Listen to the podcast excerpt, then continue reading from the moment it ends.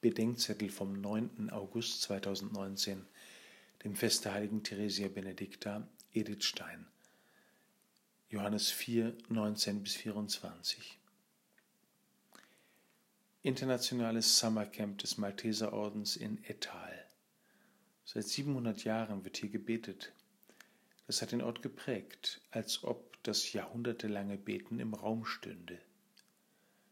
Auch in der Wahrnehmung der Christen gibt es Gnadenorte, Orte, an denen sich das Heilswirken Gottes immer wieder auf wahrnehmbare Weise mitgeteilt hat.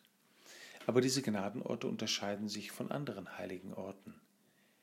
Die Heiden zur Zeit Jesu suchen ihre Gottheiten an deren Orten auf, so die Samariter auf dem Berg Garizim. Für die Juden ist der Gebetsort schlechthin der Tempelberg in Jerusalem aber nicht, weil hier ein Gott unter vielen seinen Wohnsitz hat, sondern weil hier die Offenbarung Gottes wohnt und Gott sich hier durch Israel der Welt als Schöpfer und Retter und Gott aller Götter geoffenbart hat. Wir beten an, was wir kennen, sagt Jesus zu der Samariterin. Mit der Menschwerdung Gottes in Jesus Christus und der Zerstörung des Tempels verändert sich die Verortung des Gebetes ein weiteres Mal. Die wahren Beter, sagt Jesus, beten nicht mehr nur hier oder dort, sondern im Geist und in der Wahrheit an.